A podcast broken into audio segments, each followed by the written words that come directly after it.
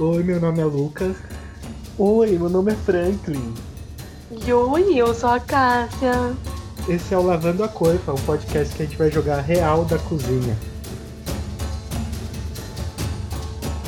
Bom, gente, para finalizar o nosso menu, a sobremesa. O episódio de hoje a gente vai falar um pouco sobre a confeitaria, um pouco das nossas memórias afetivas, um pouquinho da desvalorização da confeitaria e, com isso, um pouquinho dos nossos ingredientes também brasileiros que são um pouquinho banalizados.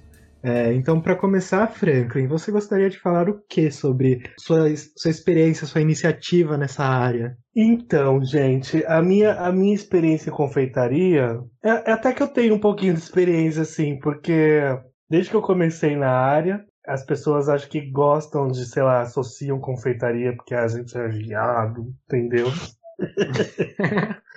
então associam a gente à confeitaria. Mas nunca tive medo ou preconceito com a confeitaria, na verdade, foi uma área que eu abracei eu gosto bastante. Eu acho uma coisa que é um trabalho que precisa ser mais delicado, mais minucioso. As receitas pedem atenção, não é, não é uma coisa intuitiva, igual a, a cozinha quente ou a entradas, mesmo a entradas. É uma coisa que se você errar a receita, você tem que voltar do começo. Tem receita que se você esquece um ingrediente, você perdeu ela inteira. Então eu amo isso na confeitaria. Apesar também de amar a cozinha quente. É, você esqueceu um ingrediente e às vezes também a ordem do processo, isso influencia muito.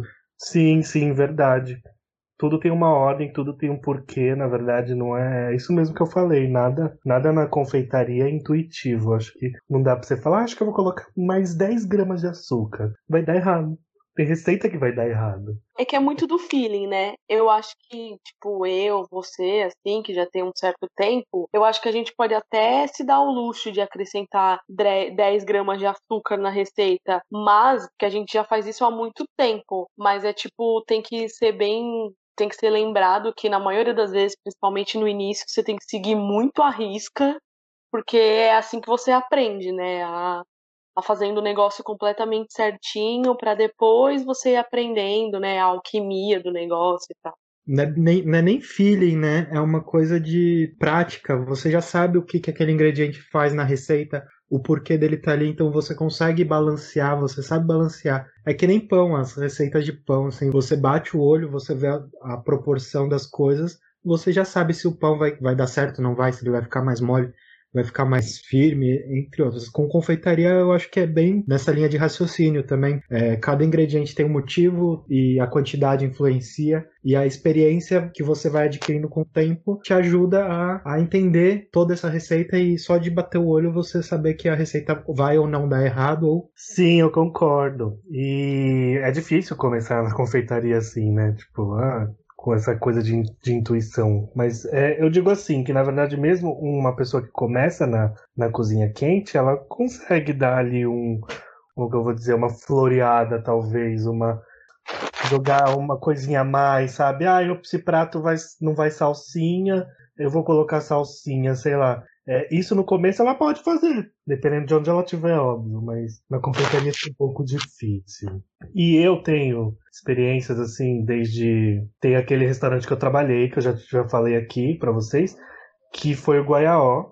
E teve uma época dele onde eu trabalhei no pré-preparo, então muitas coisas da confeitaria, por demandarem tempo é, e paciência, eram feitas pelo pré-preparo.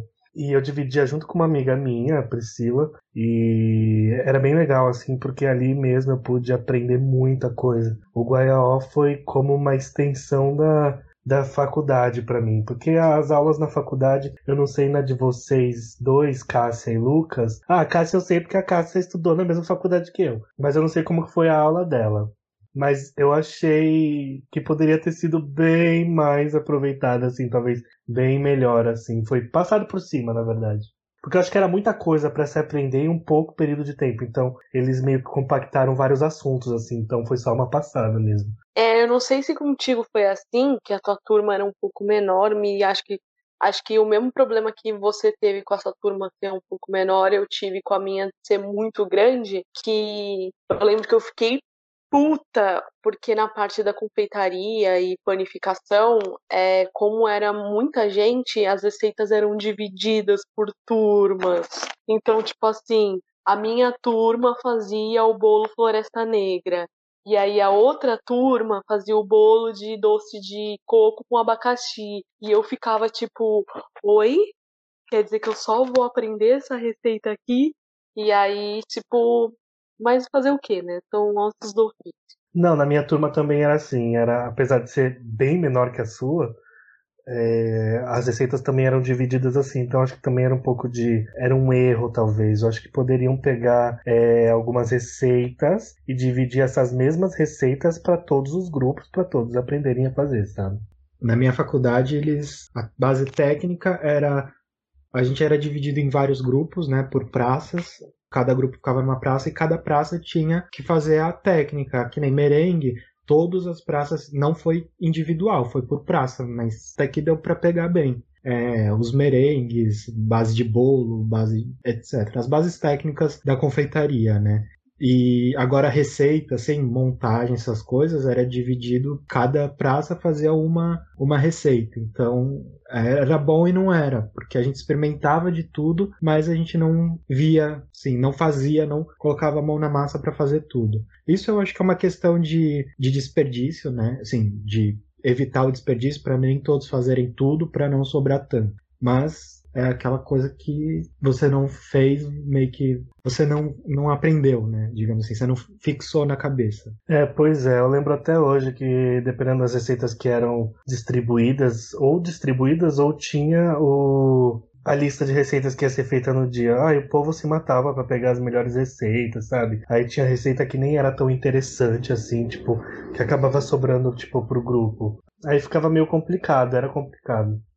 Mas então, voltando ao restaurante que eu trabalhei, aí depois de ter passado pelo pré-preparo, eu fui trabalhar, comecei a trabalhar à noite, é, onde eu trabalhei nas entradas, e depois de algum tempo eu assumi duas praças, que foi a entradas, onde eu já estava, e a confeitaria. Foi muito legal porque eu já sabia fazer as coisas da confeitaria, então passei para lá já sabendo meio que digamos, 80% da praça, porque quase nada era produzido no mise en place, era tudo feito no pré-preparo. E foi uma experiência muito boa porque as sobremesas do Guaió eram sobremesas contemporâneas, diferentes do que a gente está acostumado a, a ver, sabe?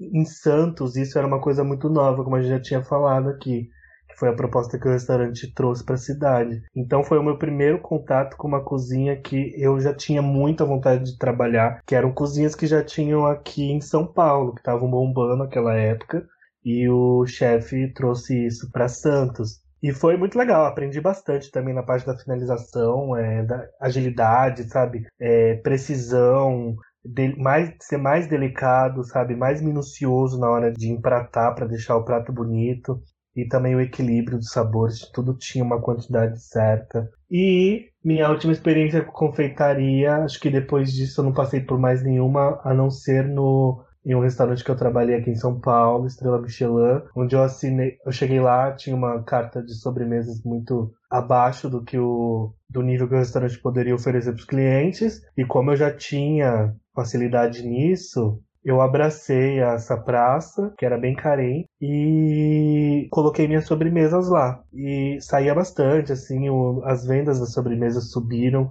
O, o Lucas até chegou a dividir essa praça comigo. E a gente sentiu uma melhora também, tinha toda a liberdade de criação e por ser um restaurante Michelin, a gente tinha acesso a ingredientes e equipamentos que que eram bons, assim, que resultavam numa boa, num bom final, assim, num bom, num bom encerramento de, de refeição para o cliente. Era sempre bom entregar, entregar a sobremesa no balcão e o cliente se surpreender com, a, com o visual e com o sabor. Acho que é isso. É isso que eu tinha para falar, na verdade, de, da minha experiência com confeitaria.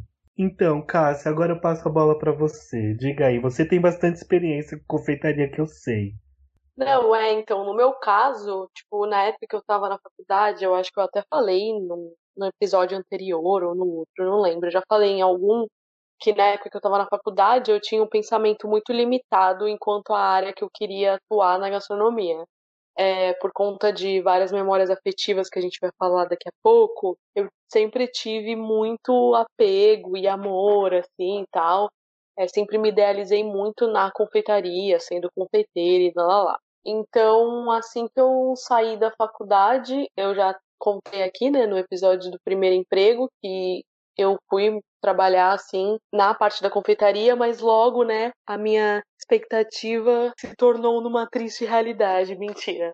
É que durou pouco, né? Eu tive ali, coloquei o pezinho, mas logo tive que sair. Só que aí, logo depois, como eu também já a gente já contou nos perrengues, eu fui trabalhar num hotel e aí é um pouco parecido com o que o Franklin falou, porque foi quase como, sei lá, uma extensão da faculdade para mim, porque assim como o Franklin falou também, era um lugar tipo que trabalhava com uma gastronomia de luxo, então eu também tinha acesso, tipo, a muitos ingredientes de, de alta qualidade, né, que eu nunca tinha nem visto e super aparelhagens e forno e câmaras tipo grandes e tal. E aí eu passei um ano e meio lá e era confeitaria francesa, que é o que eu tenho mais, mais preferência, né? Que é o que eu acho que é minha. Sei lá, eu acho que não sei, né? Vou aqui falar e alguém fala, não, querida, não é. Mas eu acho que é minha especialidade um pouco, né? Eu acho que é a área que eu, eu mando melhor, assim. Acho que por conta disso. Porque, uma, eu tenho uma, um pouco de relação, assim, afetiva grande com, com a França e tal, e aí calhou de eu ir trabalhar no hotel que tinha bandeira francesa, então a minha confeitaria meio que se baseou nas técnicas francesas, né, na confeitaria francesa. Então, por isso que eu acho que eu tenho tanto essa questão do, da proximidade e tal, e da preferência. E aí, querido, do mesmo jeito que o Franklin falou que alguém sempre tende, né, a falar que você é confeiteiro quando você é gay, o mesmo acontece com mulher, né? Por conta daquele nosso preconceitinho do, do machismo na cozinha. Então, os cozinheiros e tal, quando você chega num lugar, só porque você é mulher, você tem que saber de confeitaria. E no meu caso, era realidade, eu sabia de confeitaria. Então, basicamente, em todos os empregos que eu passei, sempre que sab ficavam sabendo que eu também era confeiteira, acabam, acabavam jogando essa responsa um pouco para mim. Então, tipo, depois que eu saí do hotel, eu fui trabalhar em cozinha. Mas aí, eu acho que eu também já comentei aqui, tinha uma confeitaria lá bem requenguelinha, mas aí, tipo, meio que ficou nos meus cuidados. Aí eu saí de lá, fui trabalhar num outro restaurante e aí não era tanto assim, porque não tinha tanta sobremesa, era uma coisa um pouco mais rápida. Mas aí os donos ficaram sabendo que eu também era confeiteira, já começaram a fazer planos. Ah, mas se a gente fizer isso, fizer aquilo. Aí eu saí, fui morar em São Paulo. Aí no meu primeiro trabalho eu não abri a minha boca, mas o chefe ficou sabendo que eu era confeiteira, sei lá, acho que viu nas minhas redes sociais. Aí, tipo, já começou a me pedir ajuda para melhorar as sobremesas, para colocar sobremesa nova e para fazer os sorvetes e tal. E aí, depois eu saí, fui para um outro restaurante e aí sabiam que eu era confeiteira.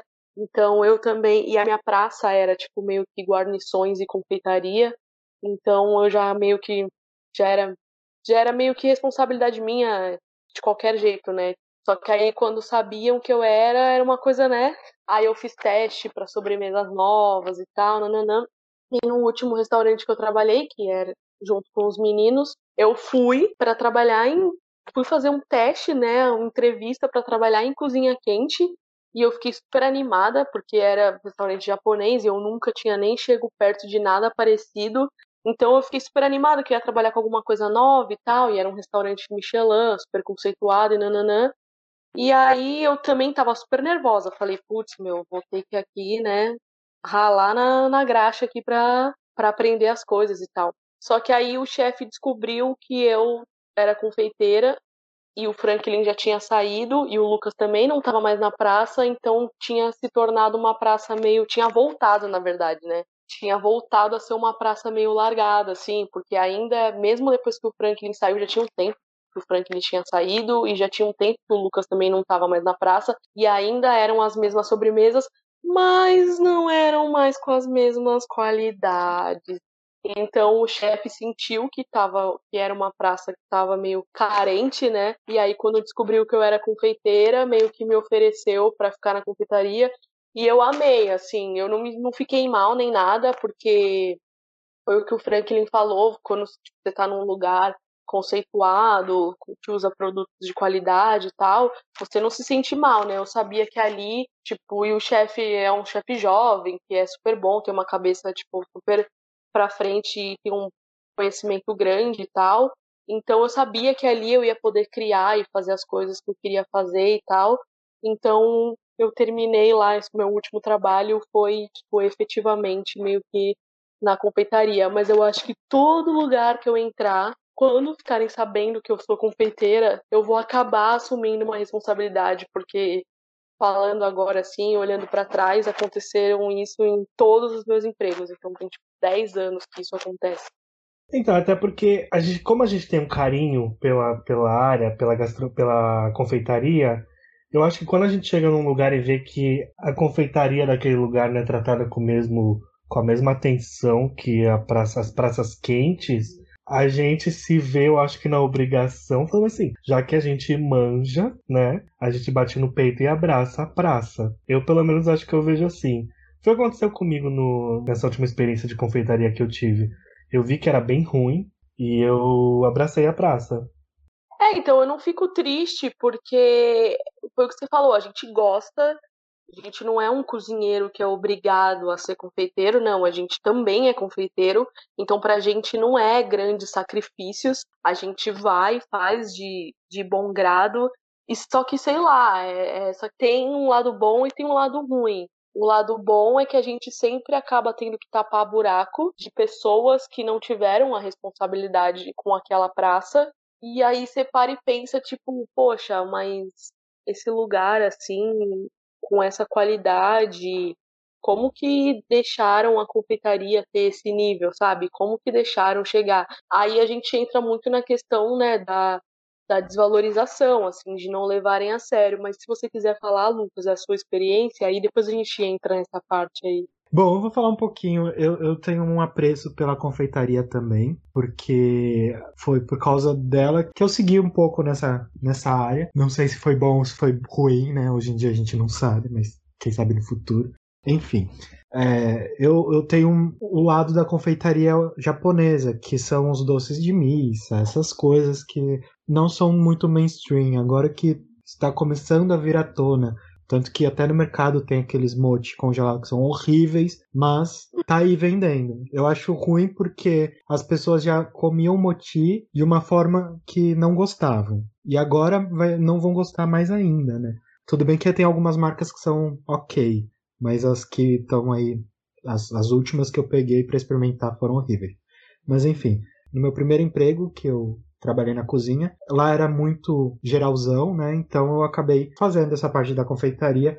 E lá tinha a parte do, do empório que fazia encomendas nas missas japonesas, datas festivas, na, na, época de finados, final do ano, meio de ano, tinham datas específicas que faziam os doces, né? Manju, mochi. Então, é, eu tive bastante contato com isso. E fora os, o dorayaki, que é aquela panquequinha com recheio de creme e tudo mais que mais? Cheguei a fazer uns bolos por encomenda, né? Pra pouquíssimos, né? E mais trabalhar em praça de confeitaria mesmo foi só quando eu fui pro, pro restaurante que nós três trabalhamos, né?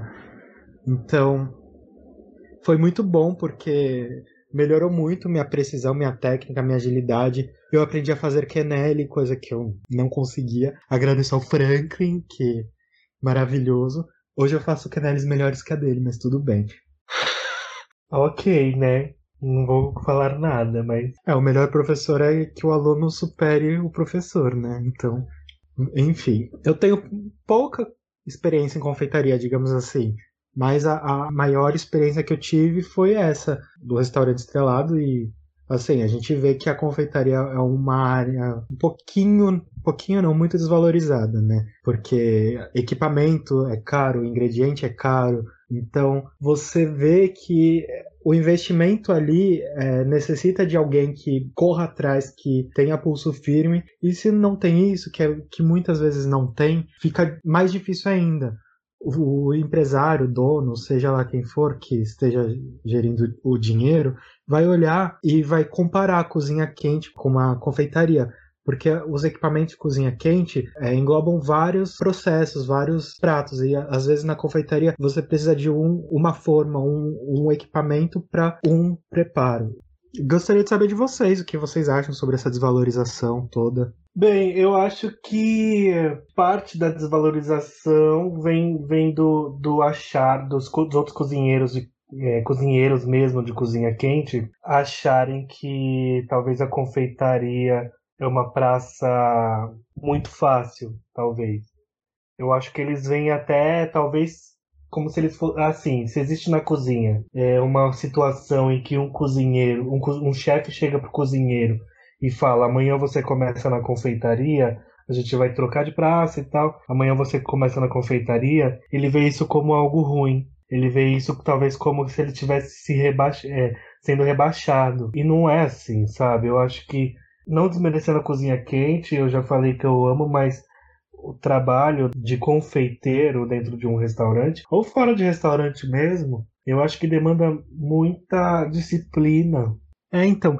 E a gente tem que lembrar também que a, sobremesa é a última parte do, da parte gustativa de um restaurante. Então, se tudo foi mais ou menos, se a sobremesa for muito boa, ele vai levar uma impressão melhor. Agora, se for mediano, ele vai falar, ok, é ok. E se for ruim, aí você estragou todo o processo que fizeram antes. Então, eu acho que deve ter uma valorização maior na confeitaria e não só isso, é o povo entender que na praça muitos preparos da confeitaria demoram muito tempo para geleificar, para ficar estável e tudo. Então você precisa desse tempo de descanso e acelerar esse processo você estraga tudo. É, então, eu concordo. É, eu concordo muito nisso que você falou. Acho que se você serve uma sobremesa ruim, se você encerra um menu degustação de uma maneira ruim, com uma sobremesa ruim, a experiência se perde por inteira. É aquela expressão é, encerrar com chave de ouro. Ela cabe muito né, nesse, nesse sentido de fidelizar o cliente, etc, sabe? Ele vai voltar porque ele comeu uma sobremesa boa. Tipo, caraca, caraca, tipo, o meu menu encerrou de uma forma fantástica, sabe? É, então ele vai querer voltar naquilo ali. A última impressão é, é, eu acho que é a mais forte que fica, sei lá. Então, é isso que eu tava falando. O, pra ser confeiteiro de restaurante ou não, você precisa de muita disciplina. É, saber ter paciência, sabe? entender os processos. Então eu acho que não, não é por aí, sabe? Tipo, ah, eu vou pra confeitaria, o que, que eu fiz de errado? Você não fez nada de errado, tipo, a gente está passando você para lá porque é, a praça está precisando de alguém. É, então acho que é isso. Acho que muito do preconceito vem talvez de não entender, pelo menos dos, dos nossos colegas, né? Vem de não entender como funciona a confeitaria. É, eu vou agora solta a musiquinha da polêmica. Eu acho. eu, eu, tenho, eu tenho uma opinião um pouco diferente.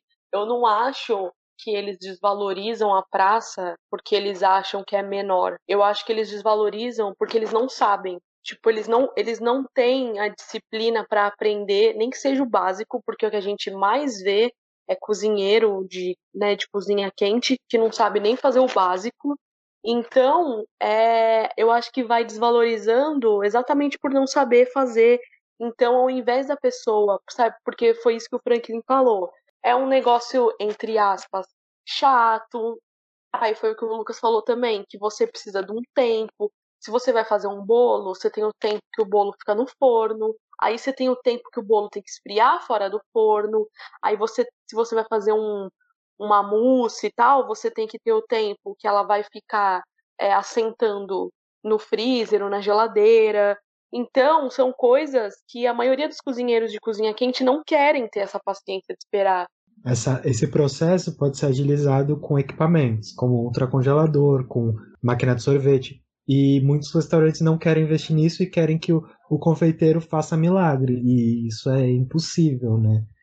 Sim, mas eu acho que até, até mesmo quando a gente tem uma confeitaria de ponta, ainda assim é uma praça muito detalhosa que você precisa respeitar os processos, porque os processos são precisa ali de um tempo e tal, e o cozinheiro, ele quer, e eu não tô falando isso criticando porque eu também sou cozinheira, mas na cozinha quente, tipo, os processos são muito mais rápidos, principalmente se você tem uma habilidade maior com a faca. Você vai picar ali as coisas, limpar uma peça ali de, de algum tipo de carne, aí você vai jogar no forno, vai jogar na frigideira, sei lá, nanana, e confeitaria não é assim. Então eu acho que foi tipo uma artimanha usada por cozinheiros, tipo, preguiçosos e preconceituosos, que começaram a criar esse estigma de que, ah, confeitaria é chato, confeitaria inferior. Por que confeitaria inferior? Porque é atribuído a mulheres e homossexuais, que são para que são, né, tipo, tido assim na sociedade como pessoas inferiores. Então, isso é tipo muito assim pior, né, do que do que só tipo, ah, eu não gosto. Não, por que que você não gosta? Porque já se criou esse estigma de que só é confeiteiro mulher ou gay. E tipo, e não é assim, para mim é muito mais porque a pessoa não sabe fazer. Eu vou soltar uma outra frase polêmica aqui, porque eu gosto. E é assim, o confeiteiro, ele consegue ser cozinheiro, porque é o meu caso, é o caso do Franklin, é o caso do Lucas. Agora, o cozinheiro dificilmente consegue ser confeiteiro. Então, a gente tem que pegar isso e parar um pouco para refletir, porque assim, a gente conhece muitos cozinheiros que já se tornaram chefes que não entendem nada de confeitaria e quando tu vai no restaurante da pessoa comer, é visível que ela não entende nada de confeitaria, porque se você não sabe, como é que você ensina? E aí você tem uma praça de confeitaria no seu restaurante que você não sabe as técnicas, que você não sabe se aquilo tá certo ou errado. E aí, quando eu já fui em restaurante de chefe, cozinheiro, whatever, que não entende de confeitaria, e eu, como confeiteira, quando recebi a sobremesa na mesa, fiz: Oi? Tipo, eu só de olhar já consegui ver vários erros, e aí depois, quando eu comi, eu consegui ver mais ainda. Então, assim, quando você é um cozinheiro que almeja ser um chefe, que é um cargo, e a gente já falou isso aqui, que você almeja ser um chefe, chefiar uma cozinha, uma equipe ou ter o seu próprio restaurante, você tem que saber um mínimo. Porque se você não souber, você pode ter certeza que o seu restaurante não vai ser o melhor. Porque ou você vai ter que pagar um confeiteiro, e hoje em dia as coisas estão mudando, a galera tipo que é só confeiteira cobra e cobra bem caro para fazer o seu trabalho, porque sabe que, que é uma coisa que ninguém quer fazer. E aí, ou você vai ter que pagar muito bem um confeiteiro para conseguir levar aquela praça à frente, ou vai ser uma praça ruim. E aí não vai adiantar nada você ter uma entrada boa, uma cozinha quente boa e a sobremesa ruim. E a gente vê aí, tipo, em programa de reality show, tanto aqui no Brasil quanto lá fora toda vez que tem prova de confeitaria é sempre a mesma coisa. Todo mundo se desespera, todo mundo reclama. Por quê? Porque não sabe, não conhece nem a base. Aí a gente vê aí um show de mousse de chocolate, creme brulee, e na maioria das vezes o creme brulee nem tá no ponto certo. Porque, tipo assim, são coisas básicas, sabe? Aí você pega um chocolate, derrete, bate uma clara lá, um, um creme de leite que seja, e aí mistura e foi. Então, assim, um, ou você faz uma fruta com chantilly, são coisas básicas e aí fica todo mundo desesperado porque, tipo, na maioria das vezes ninguém entende, ninguém sabe fazer. E aí isso é muito ruim. E aí eu poderia falar, ah, melhor pra gente, né? Porque aí o confeiteiro consegue ter destaque, um destaque maior ou receber mais. Não. O problema é que o confeiteiro geralmente é o elemento que mais precisa no restaurante, na cozinha, e ele é a pessoa que às vezes ganha menos do que o cara que tá na cozinha quente. Então é uma coisa que, tipo, precisam muito de, de confeiteiro, mas não valorizam. Então, muitos lugares o confeiteiro não é levado a sério, acho que na maioria não é levado a sério. Em muitos lugares não contratam confeiteiros especificamente, pegam qualquer cozinheiro que tá lá e bota na praça para fazer o que dá.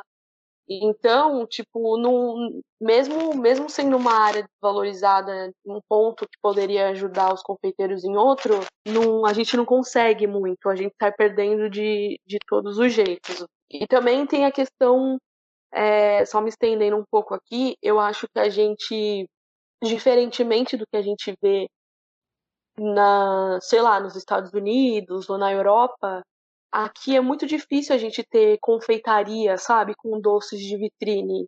A gente vem de uma tradição meio de doce de padoca, sabe? Ou aquele bolo que a mãe e a avó faziam em casa. Então, muitas das vezes, o, o cliente vai num restaurante e não come sobremesa, porque para ele, ah, não, não ligo, eu como um sorvete ou um doce na padaria. E até vários confeiteiros famosos daqui, do Brasil e tal, tentam abrir as suas confeitarias com doce de vitrine e acabam falindo porque o brasileiro não tem o costume que tem muito lá fora da galera ir tomar um café, comer um doce bem feito, bem pensado, de qualidade. Então isso também é uma coisa que atrapalha muito confeiteirão, os confeiteirão, os confeiteirões fora aí do Brasil afora. Fora que a gente adora fazer um doce rasgueira. E são esses doces rasgueiras que fazem sucesso. Então a galera adora comprar esses copos de milkshake lotado de bolo e chantilly industrializado e Nutella. Meteu um ninho com Nutella, a galera tá comprando. É o famoso food porn, né? A galera gosta. É, hoje em dia, Instagram super, super em alta, a galera vai comer. Primeira coisa. A gente faz isso. Primeira coisa que eu faço quando sento na mesa é tirar uma foto e postar. Então todo mundo tem aquela. Caraca, é, vou postar um milkshake com 300 pedaços de bolo, um donuts, um, sei lá, um. Algodão uma, doce. Algodão doce, vou postar e a galera taca like. Caraca, caraca, que foda, que foda. Mas espera aí, né? Dá uma segurada. E a diabetes, como vai? Não, e não é nem isso, é a questão que eu falei de, tipo, a gente não tem cultura de apreciar um negócio com, com técnica, com bom ingrediente. A gente vai sentar para comer esses esses copos aí de milkshake com chocolate escorrendo por fora. E, mano, o bagulho é ruim. O chocolate é de qualidade duvidosa, o chantilly é de qualidade duvidosa. Aí eles metem um monte de Nutella e bis ali, Kit Kat pra. Mas aí tu vai comer um negócio da duas garfadas, o bagulho é doce pra caramba, não tem técnica nenhuma. E aí o confeiteiro, tipo a gente que tá lá, que estuda, não sei o quê, a gente às vezes não consegue vender um doce com mais técnica, com produto de qualidade, porque a galera tá se preocupando em comprar um negócio, sabe? E essas coisas deixam confeiteiros muito revoltados. Revoltado é pouco, né? Porque você trabalha uma receita, você quer equilibrar tudo, só que o paladar geral do brasileiro, assim, generalizando mesmo, é um paladar doce. A gente está acostumado com brigadeiro, beijinho e guaraná, né? Nas nossas festas de criança. Então a gente foi criado já com esse paladar com doce exagerado. Eu acredito que isso esteja mudando, tanto pela alimentação, pela nova alimentação e tudo mais, quanto por consciência mesmo de diabetes, de doenças. Então acho que daqui para frente, sim, é, é difícil falar, mas o paladar ele vai, vai, vai mudando e a nossa cultura também não é, não é voltada para esse lance de café e tudo. A gente tem que levar em conta que muitas redes fazem sucesso. Muita gente dá, dá, dá preferência para essas redes do que para o confeiteiro que está começando o negócio dele. Isso, eu acho, eu, ao meu ver, é aquela insegurança quanto a isso, porque tem muita gente que se desconfeiteira também que não que não não tem técnica, que não tem não sabe fazer e serve um produto ruim, não só na confeitaria, mas em geral. E acaba optando por uma uma rede já conhecida para evitar o erro. Eu quero fazer um adendo. Já que a gente não. ninguém patrocina a gente nesta porra, eu vou falar. Offner é caro para um grande de um caralho. E é ruim. É muito ruim. E caro e pequeno. E é ruim. Agora, Brunella, Brunella vai fundo no que é ruim. Brunella. Deixa eu fazer um adendo. Deixa eu fazer outro adendo. Pode fazer. Desculpa se interromper. Eu trabalhei com uma moça que trabalhava na Brunella. E assim, vou falar para você, querido amigo ouvinte que está nos ouvindo agora. A Brunella, eles fazem tudo numa cozinha central deles, que acho que fica no aeroporto, sei lá. E eles saem distribuindo para todas as franquias o bagulho congelado. Então você come o seu doce, querido amigo, congelado, descongelado, na verdade, né? Porque eles fazem em massa e saem distribuindo. Só que você acha que eles vão fazer um negócio em massa com ingredientes de qualidade. Não, é gordura pura, massa pré-pronta, pré-pronta e, e bate tudo na máquina lá e já era, e tudo no maquinário. Não tem nenhum trabalho de mão ali. E outra coisa, é, eu fui em uma confeitaria no shopping Iguatemi, que quando a gente fala Iguatemi, a gente já pensa em coisa de luxo. é uma é uma confeitaria que tem alguns pontos da cidade e ela é super conceituada é, em doce de vitrine e num determinado doce que vem a ser um dos meus doces favoritos, que é o mil folhas. E aí sentei para tomar um café e comer o tão falado mil folhas dessa confeitaria. Não estava fresco, não estava muito gostoso. E aí também a gente também pediu um mousse de chocolate e a gente comeu. As proporções não estavam certas. Então é assim, foi o que o Lucas falou. A gente é tão carente às vezes das coisas que aparece alguém se auto-intitulando cozinheiro, confeiteiro, confeiteiro e faz um negócio bonito, instagramável lá, tem uma grana, investe no marketing e a pessoa cresce e vira tipo referência daquilo. Só que o que a gente mais vê principalmente Instagram da vida, é gente que se intitula confeiteira e confeiteiro e você vai ver, você fala, amore, não, né? E é isso que também que eu acho que atrapalha muito confeiteiros de verdade a, a conseguirem, né, mostrar o seu trabalho, prosperar nessa, nessa área. É que muita gente vê isso como um elitismo, né? Eu acho que a gente vai abordar isso mais para frente sobre essa, essa parte elitista da gastronomia, se é ou não é. Mas é, é isso. É, você parar para pensar sobre isso, são confeitaria lida com ingredientes caros. Você vê o chocolate, chocolate não é barato, nem aqui em nenhum lugar do mundo. Né? Então é uma coisa que não é acessível a tantos. E aí vem um, um ingrediente que é hidrogenado, que é mais barato, que aí é mais acessível ao público em geral, e aí essa é a referência que eles têm. E mas não vamos prolongar esse assunto, vamos, vamos falar de uma coisa mais leve, porque a gente vai abordar sobre esses assuntos de elitismo mais para frente. A gente está falando de referência sobre essa memória afetiva, né? Eu queria saber de vocês quais os doces da, da infância, assim, a, a, essas memórias, esse primeiro contato com a confeitaria propriamente dita sobre os doces. Pode ser doce mesmo, né? Assim, só doce, doce. É, eu, tenho, eu tenho muitos doces, na verdade, sempre, sempre gostei de doces, sempre amei doce. Quem... Minha avó fazia doces muito bons. Como ela é do sul, ela tinha o costume de fazer cuca para vender. E eu sempre gostei de cuca. E até hoje eu nunca provei uma cuca igual a dela, maravilhosa. A minha mãe mesmo, a minha mãe ela tem assim uns doces bem afetivos, bem de mãe mesmo, que para mim são incomparáveis assim. É, e são coisas básicas, é mousse de maracujá, é mousse de chocolate, de pudim dela. O pudim dela é, é uma coisa assim diferente, eu acho que, que de, de, coisas que eu já comi por aí. Ela faz, eu ainda não sei, eu não sei qual é a receita dela de cabeça, mas não tem tanto açúcar e leva leite condensado e tal. A gente sabe que hoje existem pudins que só levam leite e tal, mas vamos valorizar o pudim brasileiro que leva leite condensado e ponto, né? Se leva leite é o famoso creme caramel, que é o, a receita francesa, né? Então no Brasil a gente usa leite condensado, acho mais justo é, valorizar isso.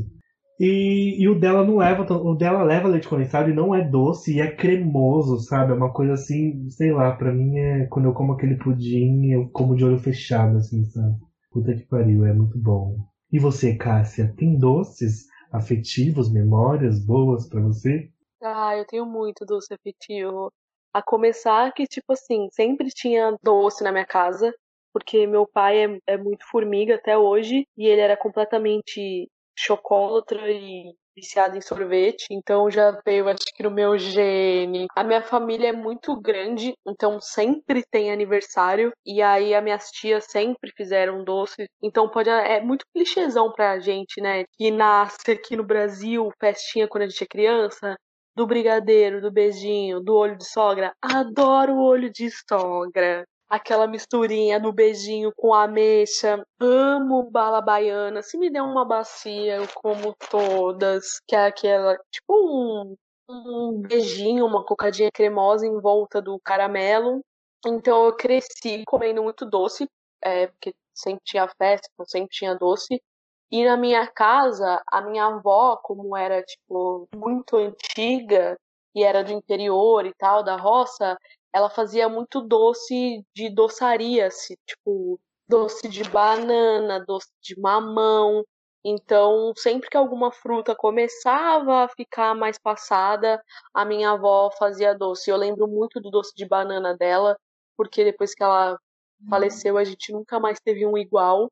É, que ficava, tipo, muito cremoso, sabe? Ficava uma coisa que, sei lá, era dela e ela levou embora.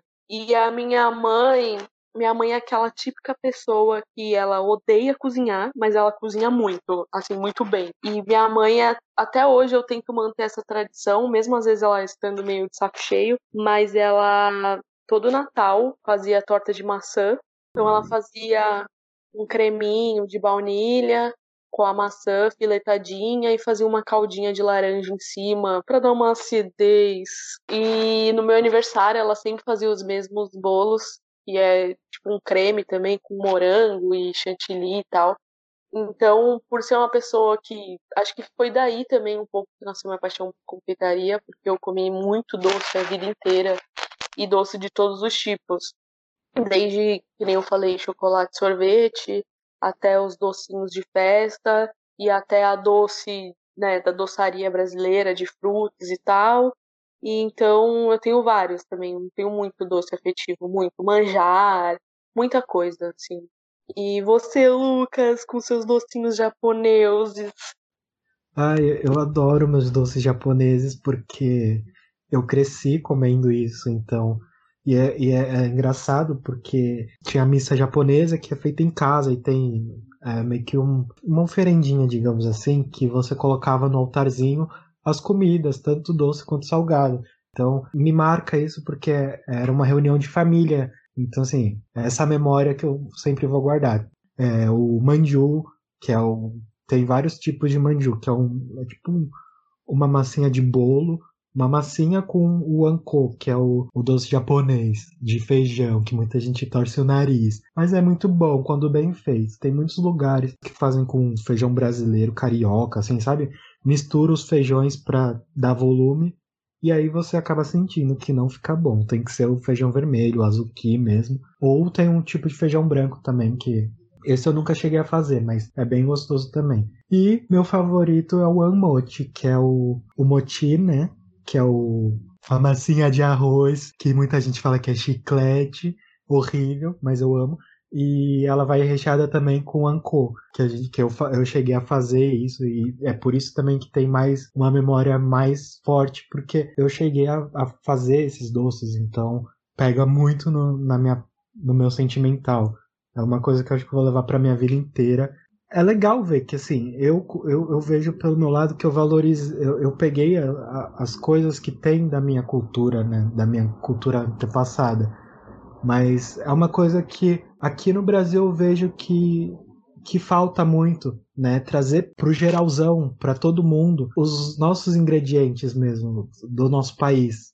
E gostaria de saber de vocês que ingredientes da confeitaria vocês acham que são meio desvalorizados eu não digo. Eu, assim, eu vou ser eu, objetivo. Eu não, não diria desvalorizado, mas que tem bastante potencial. Que é o. São legumes. Legumes na sobremesa eu acho que tem muito potencial, sabe? Acho que é uma, uma possibilidade de, de texturas e sabores que, que trazem uma boa sobremesa. Obviamente você precisa de uma certa experiência para trazer um legume na sua sobremesa. Eu mesmo já comi sobremesa com legume que deu vontade de vomitar. Mas é, lá, no, pelo menos no restaurante onde eu trabalhei, que eu tive a minha última experiência com confeitaria, tinha uma coisa ou outra que às vezes eu colocava, como doce de mandioquinha. Beterraba você já usou? É, a beterraba. A beterraba ela já é um doce, então trazer isso. Tinha uma sobremesa que era assim, era beterraba, framboesa e cacau. Então era, eram sabores que, que se complementavam ali, em suas devidas proporções, óbvio, né? E tem cenoura também, né? A gente tinha o, uma sobremesa lá no, na confeitaria que era, era sorvete de cenoura, que ia imitando um jardinzinho, assim, era bem interessante. E você, Cássia? Ah, eu acho que a gente, como, como tudo, assim, é, a gente tem muita questão da herança da colonização portuguesa. Então, durante muito tempo, a gente baseou a nossa confeitaria na doçaria portuguesa. É, e a gente acabou esquecendo de, de tipo, olhar aqui, né, para o nosso quintal. Então, foi até questão que eu falei da minha avó, né? Por exemplo, a minha avó era da roça, super pobre, então ela não tinha acesso a fazer, né, esses doces super chiques e tal. Então, o que ela tinha de, de memória, assim, de doce era fazer doce da fruta, que eu acho que é o que a gente tem, é, as pessoas mais antigas, do interior, assim, né, que não tem tanto acesso a essa modernidade e tal, trabalham muito com isso, a questão da goiabada cascão, do doce de banana, é porque eu acho que a, se a gente for falar um pouco da doçaria brasileira, tem até uma, uma série de vídeos da Joyce Galvão que ela fala muito sobre isso, porque eu acho que essa é a verdadeira doçaria brasileira, né? Porque a gente tem uma variedade gigantesca de fruta, então a gente consegue fazer muito doce com essas frutas. E agora nos últimos anos a gente vem descobrindo aí a nossa própria baunilha, nossas próprias sementes, é, castanhas. Então, se a gente tipo, for parar para pensar e tentar ir a fundo na nossa confeitaria, a gente tem tudo para não depender mais, assim, sabe, de fatores externos. O nosso chocolate hoje em dia é um dos melhores do mundo, que vem aqui, tipo, do, dos nossos estados vizinhos, sabe? É, principalmente no Nordeste, na Bahia, aí vai, né, mais ali pro norte, na Amazônia, são da, é da onde vem os melhores chocolates. Acho que tá batendo pau a pau aí com chocolates europeus. Então a gente tem tudo para construir uma identidade muito forte assim da nossa confeitaria para o futuro, sabe? Para os cozinheiros e confeiteiros do futuro conseguirem trabalhar assim não 100%, porque, né, gastronomia é uma coisa muito global, a gente sempre vai pegar uma coisa daqui, outra dali, mas eu acho que é tipo se a gente começar a olhar com mais carinho assim para as nossas para nossa terra assim eu acho que a gente consegue construir uh, uma confeitaria bem brasileira assim é que é a nossa identidade né? E fazendo um adendo no que você falou o chocolate europeu traz é, importa o nosso cacau, né? Então sim, sim. a gente tem que começar a valorizar também os nossos chocolatiers, né? Que uh, temos bastante hoje em dia. Sim. Então é isso. E eu acho que a gente também tem que valorizar as nossas frutas, as frutas nativas mesmo. Que nem a própria jabuticaba, que ela já está em ascensão, é exclusiva da Mata Atlântica. Guabiroba, que mais? Grumichama, pitanguaba, uvaia que são frutas nossas mesmo, presentes daqui. E fora que o Brasil é tão rico que a gente precisa valorizar isso. É claro que a gente está se perdendo nisso, né? Você vê pela, pelos incêndios que estão no Pantanal, na Amazônia. E então a gente está perdendo a nossa biodiversidade. E já puxando o gancho para o próximo episódio, que a gente vai falar um pouco sobre isso, né? A gente precisa valorizar o que é nosso, o que é da nossa terra e parar de olhar, não parar de olhar, mas parar de, de querer usar tudo que é lá de fora, né? É, eu acho que esse é, esse é o principal ponto desse episódio, né? É trazer a confeitaria para o Brasil, trazer uma, fazer uma confeitaria brasileira, né? Bom, pra antes de finalizar, vamos para o nosso Fala aí Cozinheiro. Essa semana a gente fez uma pergunta lá para saber qual a visão de algumas pessoas sobre a confeitaria, né? Para saber o que, como cada um vê e etc. É, o Valdemir falou: uma linda obra de arte, merece muito respeito. Eu concordo, merece muito respeito. Estamos juntos aí. É, a Cássia deu uma de louca e também mandou uma resposta. Engajada. É. A gente tem que engajar o próprio, próprio projeto, gente. Acho justo. Ela colocou linda, mas desvalorizada, que foi uma coisa que a gente já falou aqui no episódio. O It Brasão, eu tô falando, gente, os arrobas, tá? Não, não é o nome. Então, o It Brasão falou que devíamos ser mais valorizados, remunerados. Isso eu concordo. É uma, é uma, é uma área que. Eu vou fazer um comparativo aqui, mas em questão de, de técnica, né? É uma área que eu acho que se assemelha talvez ao sushi man. Assim como o sushi man, ele precisa de uma técnica para executar aquele serviço que não é qualquer um que, que executa, o confeiteiro também precisa de uma técnica para executar aquilo que quase ninguém quer executar. Então eu acho sim que é válido ser mais remunerado, né? A gente diga de passagem que a gente já não é bem remunerado, né? É, o cozinheiro em si já não é bem remunerado, o confeiteiro é pior ainda. E foi o que a gente falou, tipo, cursos de confeitaria são carésimos e tudo que envolve confeitaria é caro. Então, né, o confeiteiro merecia um, né, uma valorização maior. O Jô Gomes, ele escreveu Acho foda pra caralho, ele é da igreja, né? Gosto dos detalhes simétricos e milimétricos e a sutileza. Foi aquilo que a gente falou, da delicadeza, da minuciosidade, entendeu? Que precisa existir, gente, a disciplina, etc. É, a Amanda colocou difícil, mas apaixonante, né? Muita gente acha, acha difícil. É, mas é difícil mesmo a gente ver quem bate no peito e fala que é difícil. Tipo, é difícil ver um cozinheiro falar: Ah, não, eu não gosto da confeitaria porque é difícil. Eles não gostam da confeitaria porque eles acham que é, que é zoado, sei lá. E o Lucas Jain colocou: Adoro comer. A gente também adora. Quem não gosta é... de um bom doce, né? Pois é. o Marco Santander colocou química pura, não tem como errar. Se errar, vai ter que começar tudo de novo. A margem de erro é muito pouca, é muito, muito baixa, né? Se você é, errar alguma coisa, você vai ter que recomeçar tudo de novo, né?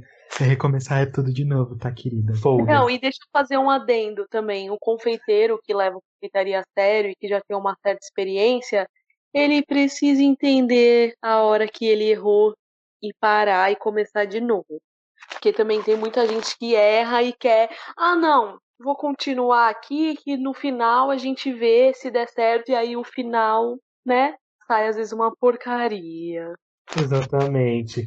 E a Caroles, que é a Carol lá do.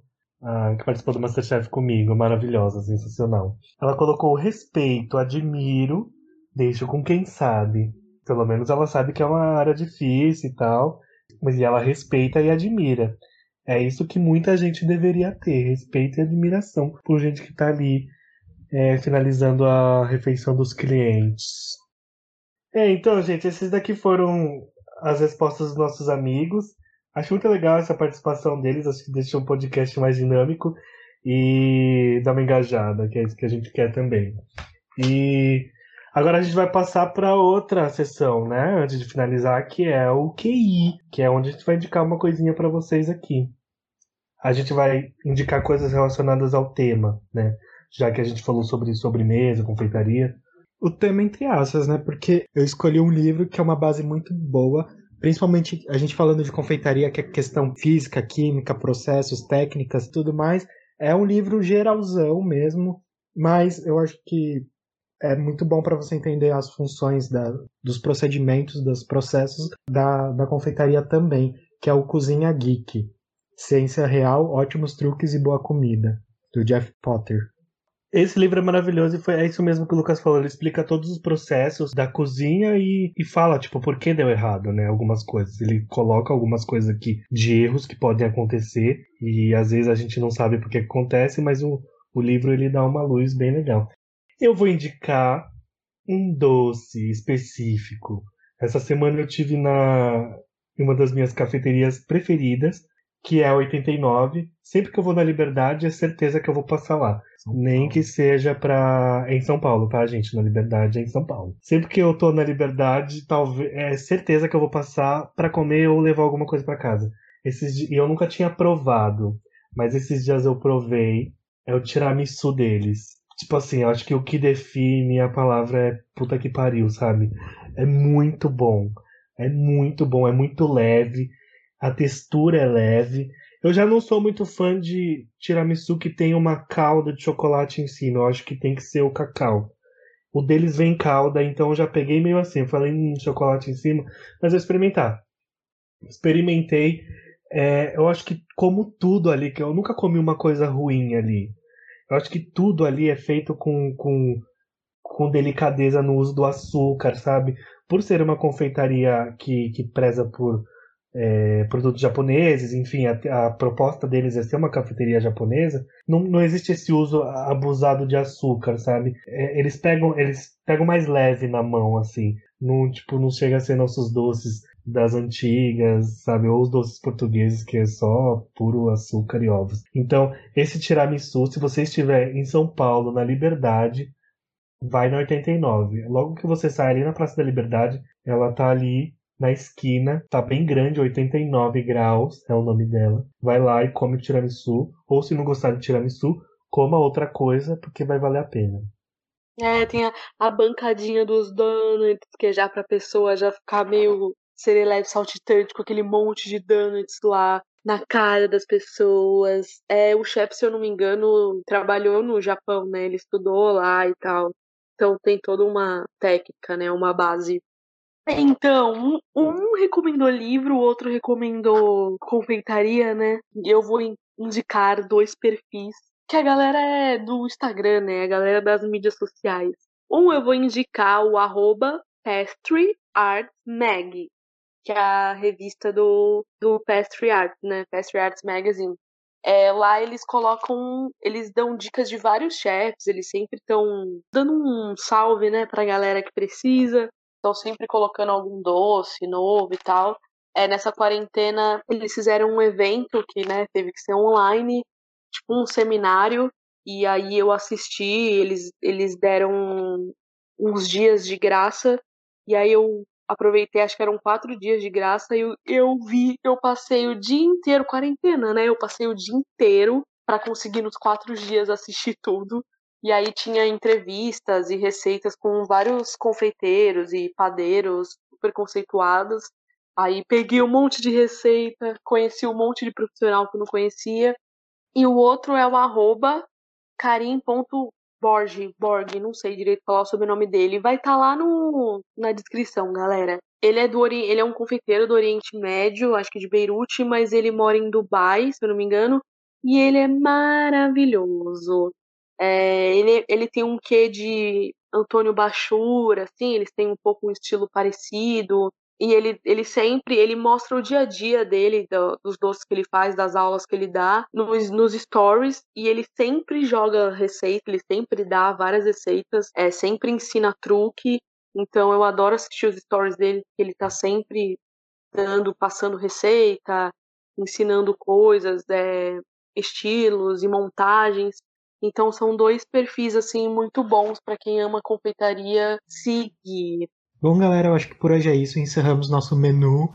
E a partir de agora teremos assuntos diversos. Se você quiser que a gente fale sobre um assunto específico que a gente ainda não falou, segue a gente nas nossas redes sociais, deixa lá seu comentário, seu, sua DM, que aí a gente vai fazer o possível para comentar, ok? E para deixar o gancho, já falei um pouquinho antes, o próximo episódio vai ser sobre a nossa vasta cultura brasileira, né, os nossos biomas, e o que, que isso interfere na nossa gastronomia e no, no que é o ser cozinheiro sobre isso. Exatamente, a gente não poderia ficar de fora disso. Acho que como cozinheiro eu já falei aqui, a gente tem que se posicionar. Eu só queria deixar um adendo, como esse episódio sai antes, se você estiver ouvindo aqui, dá para doar dinheiro. Eu acho que eu entrei pela da arroba Animal. E lá no site eles deixam um link para você doar. Eles têm uma quantidade mínima de doação, né? Que acho que é tipo para para tentar arrecadar um mínimo assim, de dinheiro. Então é muito importante a gente doar ou pro Pantanal ou pra Amazônia, porque tá meio desesperador o, que tem acontecido, né? Então, foi o que o Franklin falou. Eu acho que a gente precisa levar é, nós, cozinheiros e pessoas que trabalham na área, a gente precisa começar a levar todos esses assuntos é, de cunho social, ambiental a sério, né? Então, se puderem doar. É isso, galera. Tchau, tchau. Tchau, tchau, tchau gente. Beijão. Um beijo doce.